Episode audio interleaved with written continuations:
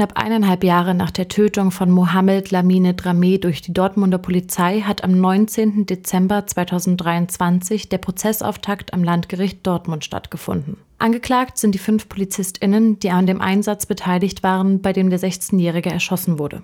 Am Nachmittag des 8. August hat ein Betreuer der katholischen Jugendeinrichtung St. Antonius in der Dortmunder Nordstadt die Polizei verständigt, weil der suizidgefährdete Mohamed Lamine Dramé mit einem Messer gegen seinen Bauch gerichtet alleine auf dem geschlossenen Innenhof der Jugendhilfeeinrichtung saß. Der Leiter der Einrichtung ruft deshalb die Polizei an und bittet um Hilfe. Die herbeigerufenen PolizistInnen schalteten weder ein Kriseninterventionsteam noch einen Dolmetscher ein. Stattdessen besprühten sie den Jugendlichen mit abgelaufenem Reizgas und setzten dann zweimal Taser ein. 0,7 Sekunden nach dem zweiten Taser-Einsatz und nur 22 Minuten nach dem Eingang des Notrufs schoss ein Polizist Dramé mit fünf Schüssen aus einer Maschinenpistole nieder. Dramé starb kurz darauf im Krankenhaus. Die Ermittlungen waren schleppend angelaufen und erst nach Protesten auf der Straße in Dortmund, Köln und weiteren Städten sowie Druck der Opposition im Düsseldorfer Landtag in Gang gekommen. Oberstaatsanwalt Carsten Dombert hat fünf PolizistInnen angeklagt. Fabian S., den Schützen an der Maschinenpistole wegen Totschlags, drei seiner KollegInnen wegen gefährlicher Körperverletzung und ihren Einsatzleiter wegen Anstiftung dazu. Die Sprecherin des Landgerichts Dortmund, Nesrin Ökal, äußert sich zu der Anklage der Staatsanwaltschaft. Die Staatsanwaltschaft geht äh, aufgrund ihrer Ermittlungen davon aus, dass weder der Einsatz des Pfeffersprays noch der Einsatz der Taser oder der Maschinenpistole gerechtfertigt gewesen äh, sein soll. Das öffentliche Interesse an der Gerichtsverhandlung ist groß. Selten genug kommt es in Deutschland bei tödlicher rassistischer Polizeigewalt überhaupt zu Gerichtsprozessen. Auch die Anwältin der Nebenklage, Lisa Grüter, begrüßt den Prozess. Sie vertritt die Familie des Opfers vor Gericht. Eine Anklage wegen Körperverletzung mit Todesfolge wäre juristisch falsch gewesen. Es ist absolut besonders, dass es angeklagt wurde und dass es auch wegen Totschlags angeklagt wurde, ähm, ist für mich persönlich auch ganz wichtig gewesen, weil im Laufe des Verfahrens es äh, schon die Befürchtung bestand, dass man versucht, es ähm, wegen weniger schwerwiegenden Straftatbeständen ähm, zu bezeichnen. Wir blicken nun auf das bisherige Prozessgeschehen, im genaueren auf die ersten fünf Prozesstage, die in den vergangenen Wochen stattfanden. Prozesstag 1, 19.12.2023. Am 19. Dezember 2023 war der Prozessauftakt am Landgericht Dortmund. Hier startete der Prozess gegen die fünf angeklagten Polizistinnen. Vor dem Landgericht gab es vor Verhandlungsbeginn eine Kundgebung, organisiert vom Solidaritätskreis Justice for Mohammed. Diese finden auch vor den folgenden Prozesstagen statt. Aufgrund von Platzmangel konnten nicht alle BesucherInnen teilnehmen, die neben der organisierten Mahnwache teilnehmen wollten. Die Angehörigen von Mohamed Rameh, formal als Nebenkläger, waren ebenfalls nicht anwesend, obwohl sie den Wunsch geäußert hatten, persönlich am Prozess teilzunehmen.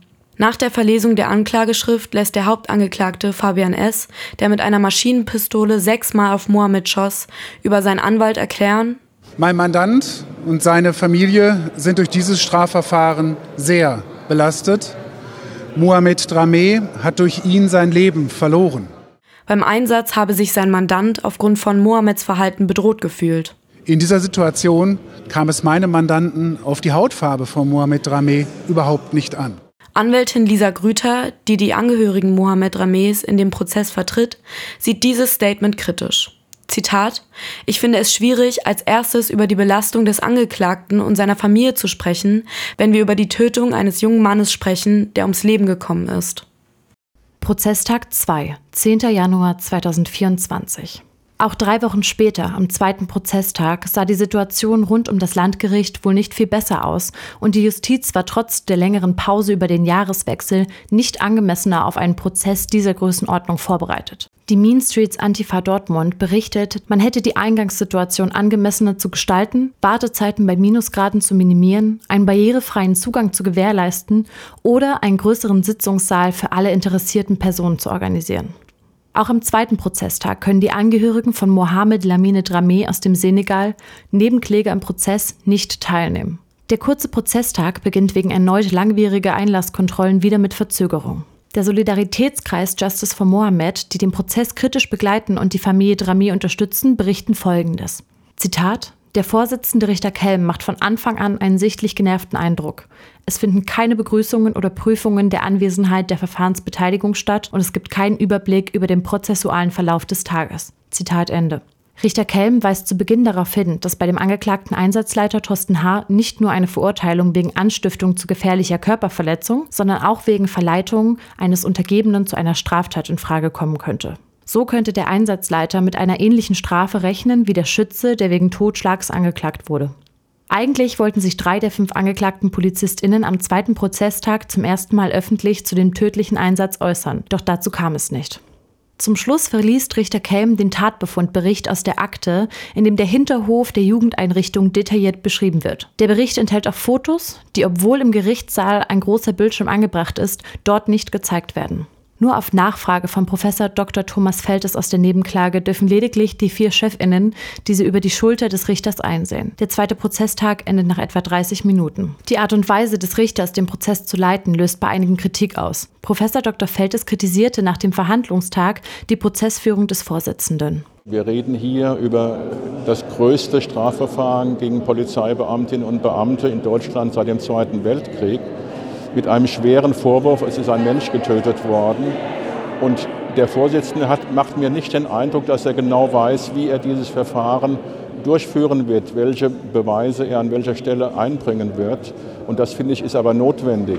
Die Mean Streets Antifa Dortmund berichtet, dass sich die Wahrnehmung unter den BesucherInnen festigte, dass Richter Kelm kein wirkliches Interesse an der Aufarbeitung des Falles habe und sich impulsartig von seiner schlechten Laune leiten lasse. Parallel dazu sorgten die stets auf das Publikum fokussierten JustizbeamtInnen für eine beklemmende Stimmung. Als BesucherInnen wurde einem somit stetig das Gefühl von Repression vermittelt. Das Gefühl festigte sich, dass die Teilnahme der Zivilbevölkerung an diesem Prozess gegen angeklagte PolizistInnen in Dortmund schlichtweg nicht gewollt ist und aktiv von Seiten der Justiz versucht wird, diese zu behindern. An der Stelle sowie bei den Einlassverzögerungen wird sich auch in den weiteren Prozesstagen keine Verbesserung zeigen. Prozesstag 3, 17. Januar. Der Prozesstag beginnt mit einem Antrag der Nebenklage darauf, dass Dokumente nicht nur am Richtertisch, sondern auf den Bildschirmen im Saale gezeigt werden. Dieser Antrag wird jedoch nach einer Beratung der Kammer abgelehnt.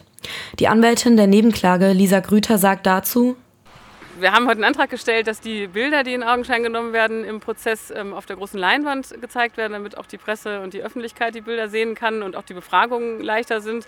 Das ist äh, abgewiesen worden und ähm, ja, im Grunde Minuten später haben wir dann quasi demonstriert im Gerichtssaal, warum wir das beantragt haben, warum es sinnvoll gewesen wäre, dem stattzugeben. Wir haben da mit einem Haufen RobenträgerInnen vor dem äh, Tisch, dem Richtertisch gestanden, äh, versucht Fotos in Augenschein zu nehmen. Alles reckt sich, alles versucht irgendwie ähm, einen Blick zu erhaschen und das alles unter einer riesen Leinwand, die unbenutzt bleibt. Im Anschluss werden zwei MitarbeiterInnen aus der Jugendeinrichtung, in der Mohammed zur Zeit der Tötung gelebt hat, befragt. Der Leiter der Einrichtung gibt an, den Notruf betätigt zu haben. Dieser wird anschließend auch verlesen und offenbart so den genauen zeitlichen Ablauf der Geschehnisse. Der zweite Zeuge berichtet von der Einsatzbesprechung der PolizistInnen. Zum späteren Schützen Fabian S. soll der wegen Anstiftung angeklagte Einsatzleiter Thorsten H. laut dem Zeugen gesagt haben, Zitat, du bist unsere Last Chance, unser Last Man Standing, Zitat Ende. Anschließend wird der Zeuge an den Richtertisch gebeten und soll auf einer Abbildung die Position der Beamtinnen aufzeigen, umringt von den Verteidigungen der Angeklagten, was zu einer hohen psychischen Belastung führte, so der Zeuge. Die Befragung des Zeugen musste danach abgebrochen werden. Es wird deutlich, wie wichtig der abgelehnte Antrag auf bessere Anschaulichkeit der Dokumente für den Verlauf des Prozesses gewesen wäre, denn so wäre diesem Zeugen die bedrängte Situation erspart geblieben. Prozesstag 4, 31. Januar 2024. An diesem Tag können nun auch Mohammeds Brüder Sissi und Lassane Dramé in ihrer Rolle als Nebenkläger am Prozess teilnehmen. Schnell wird klar, wie wenig Rücksicht auf die Anwesenheit der beiden genommen wird. Sie werden nicht begrüßt und müssen aufgrund des Aufbaus des Saales den Angeklagten gegenüber sitzen. Die Anwältin der Nebenklage bestätigt das. Da wird mit genau dem gleichen schnodderigen Ton äh, verlesen, ob es jetzt um die Leiche von Mohammed geht oder ähm, um irgendwelche anderen Formalitäten, die da verlesen werden. Also leider ist da überhaupt nicht zu merken, dass man da Rücksicht drauf nimmt, dass die Angehörigen da sind. Bevor der Prozesstag beginnen kann, wird ein Zuschauer mit einem T-Shirt mit dem Konterfei von Mohammed aufgefordert, dieses auszuziehen oder den Gerichtssaal zu verlassen. Laut Richter Kelm sei es verboten, Dinge mitzubringen, die auf irgendeine Gesinnung schließen lassen. Im Laufe des Prozesstages verließ der Richter verschiedene Spurensicherungsberichte. Dies tut er jedoch so schnell und undeutlich, dass obwohl den Angehörigen ein Dolmetscher zur Seite gestellt wird, eine simultane Übersetzung kaum möglich scheint. Prozesstag 5, 21. Februar. An diesem Prozesstag wurde die Befragung der zivilen Zeuginnen fortgesetzt. Insgesamt sagen vier MitarbeiterInnen über die Geschehnisse am Tattag aus. Der unangemessene Umgang mit den ZeugInnen, der sich schon bei den Befragungen am dritten Prozesstag gezeigt hat, wird bei der Aussage einer Zeugin erneut deutlich.